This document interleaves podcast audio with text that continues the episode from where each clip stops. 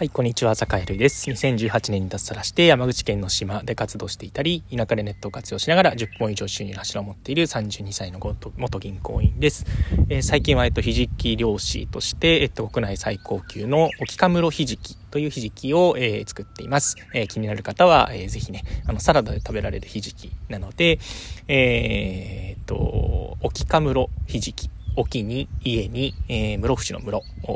ひじきで検索してみてください。はい。というわけで今日は、えっと、ちょっとね、ツイッターで DM いただいたので、えっと、まあ、ちょっとね、こう、あんまり個人情報がわからない程度に、えー、ぼかして、ちょっとこう、せっかくだからね、回答してみようかな、なんていうことを思っています。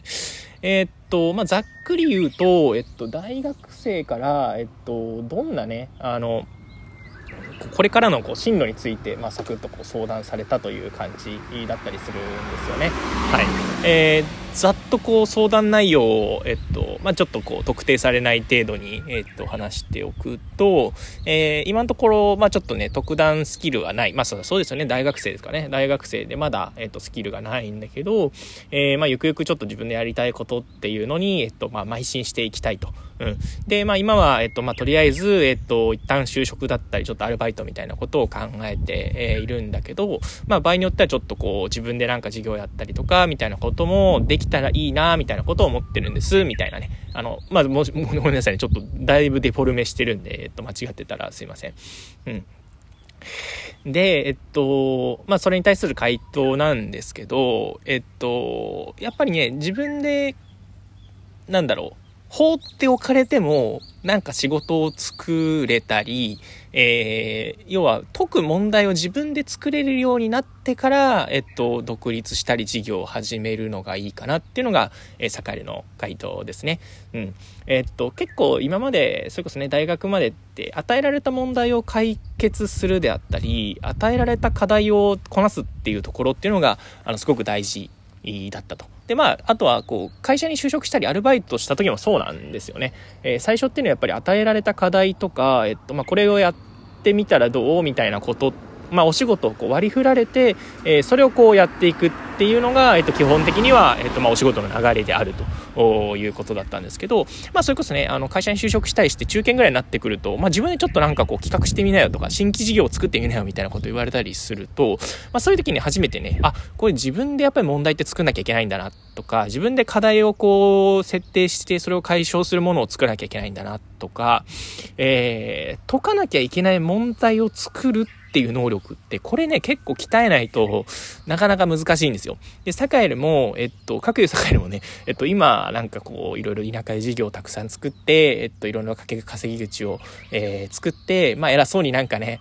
あの、田舎に仕事はない嘘とか言ってるんですけど、えー、やっぱりね、その、結構訓練したんですよね。その、自分で問題を解くじゃないけど、それどうやってできたかっていうと、えー、結構ね、資産運用を始めたのが大きかったかもしれないですね。あの、おすすめなのがインベスター Z っていう漫画があるので、えっと、それをまずちょっと読んでみるといいかなって思ったりしてるんですけど、えー、資産運用ってね、あの、自分のお金を、要はもう、あの、どうやってこう、この先運用していくか、あの、増やすか、まあ、減らすか、えどのぐらいのペースで増やすか、みたいなところって結構ポリシーが出たりするんですよね。で、これね、あの、正解ないんですよ、マジで。あの、資産運用ってなんかね、あの、資産運用のプロ、プロにお任せとか、えー、なんかね、あの、運用機関とか、すごいね、なんか聞いたことあると思う、ゴールドマンサックスとか、えー、なんか野村証券とか、まあ、プロ、プロ集団とかって言ったりするじゃないですか。プロでもね、めっちゃ間違えるんですよ。えっと、新聞とか読んでるのね、よくわかるんですけど、えー、なんだろう、あの、1年先には日経平均3万円台突破とか、えー、なんかね、このまま行くとバブルが弾けるとかね、なんかいろいろ言われてるんですけど、えー、全然当たってないですから。面白いですよ。なんでね、あのね、資産運用を始めてからね、ああ、こういうなんか、うーん、なんか大大人だったり、世の中って正解が分かってるようでみんな手探りで進んでるんだなと、えー、いうことがやっぱり資産運用やって分かったんですよね。じゃあどうすればいいかって言ったら自分にしか出せない答えだったり、自分はこういう風に生きたい、自分はこういう風な運用方針でやっていきたい。まあ要は生き方も、生き方にも通ずるところあるんですよね。うん。本当に長い時間ゆっくりかけてお金を増やしていけばいいのか、えそれとも例えば40代ぐらいのまでの間にお金を例えば、え、1.5倍ぐらいに増やしたいのかで全然方針って変わってくるんですよね。うん。あとまあ生き方次第でもあるということだったりするんで、まあ、そういう資産運用をやってみてすごくねあのー、て言うか自分自身の人生を考えるきっかけにもなりました。あの、資産運用って言ってもね、だからね、えっと、今で言うと資産を倍にするとかいうのは、あの、詐欺だからやめてくださいね。あのそれこそ、インデックス投資にコツコツ積み立てて、えー、まあ、30年後に1.5倍とか2倍ぐらいになってるかな、みたいな、そういう感じのことをやったりですね。うん。だから、あの、余っている手金、今、まあ、から学生さんだからね、あの、それこそコツコツ貯め、アルバイトで貯めたものを、あの、仮想通貨に突っ込むとかやめてくださいね。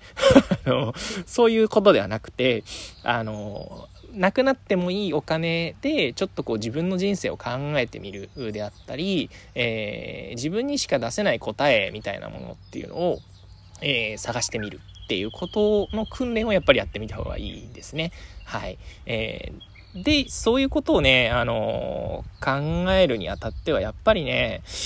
あの結構ね、地道な、なんかね、サラリーマンの下積みじゃないけど、なんかこうね、いろんな部署とか、いろんな上司と上司の間に挟まれるとかね、えー、いろんなこう、部署対部署のいさかいに争、えー、巻き込まれるとかね、まあ、人間関係の荒波に飲まれて、そこを調整していくみたいな、調整力ってていうものがやっぱり、えー、身についてね、僕は本当に良かったと思ってるんですよね。だから、あの、最初会社に就職するっていうのも別に悪くはないですよ。うん。で、僕もその、最初からじゃあなんか自分で授業やろうと思ってできたかっていうとね、絶対無理でしたね。今、あの、なんだろう、今振り返ってみてもね、100%これはね、無理だったと思う。でやっぱりね、会社で6年間、あの、鍛えていただいて、で、今、別に会社が嫌になって、ま、辞めたわけじゃなくて、あの、いまだにね、その、今、もともとお世話になった株式会社日本政策投資銀行というところには本当に、えー、感謝しているし、えっと、今でもちょこちょこ連絡を取り合ったりね、会社の人たちと、えー、して、えっと、まあ、私の方は、あの、地域の現場で頑張りますと。皆さんは、あの、なんていうかね、それを、いろんな提言につなげてくださいみたいな感じでうまく連携してやっていきたいと思ったりするんですよね。まあ、なんで、あのー、ね、最初に戻るんですけど、じゃあどういうことをやればいいのかっていうふうになると、やっぱねその問題を解く力ではなくて問題を作る力、え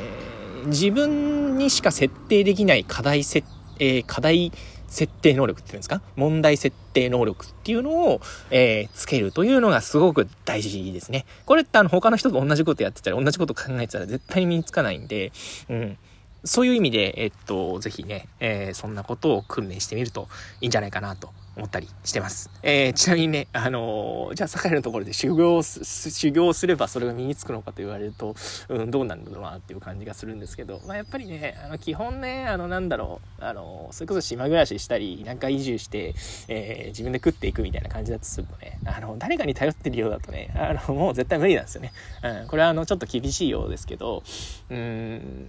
なんだろう。やっぱね、あの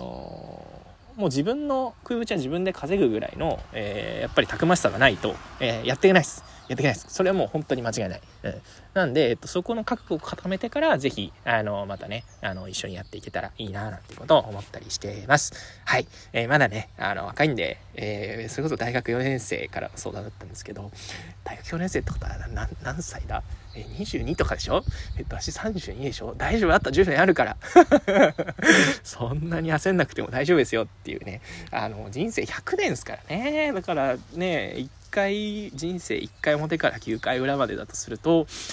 なんだろう、えー、今、要は学生さんたちからすると、2回 ?2 回表 ?2 回表ですね。2回表ですからね。2回表で、あの、あんまりその勝負を焦ってもしょうがないですから。うん、そうそうそう。で、僕だってまだ3回表ですからね。うん、まだ誤差ですよ、誤差、誤差。誤差だから、あんまり慌てず、その自分の人生ゆっくり見つめ直したり、えー、いつからだってその、ね、今スキルがなくても、あの、1、2年頑張ればスキルってつけますから。つきますから、あの、まあ、長い100年ぐらいの人生の中で、やっぱりこの若いうちの、にね、あの、みっちり修行して、あの、知らないことをどんどん吸収して、えー、頑張るっていうのはすごくいいことなんじゃないかなと思うので、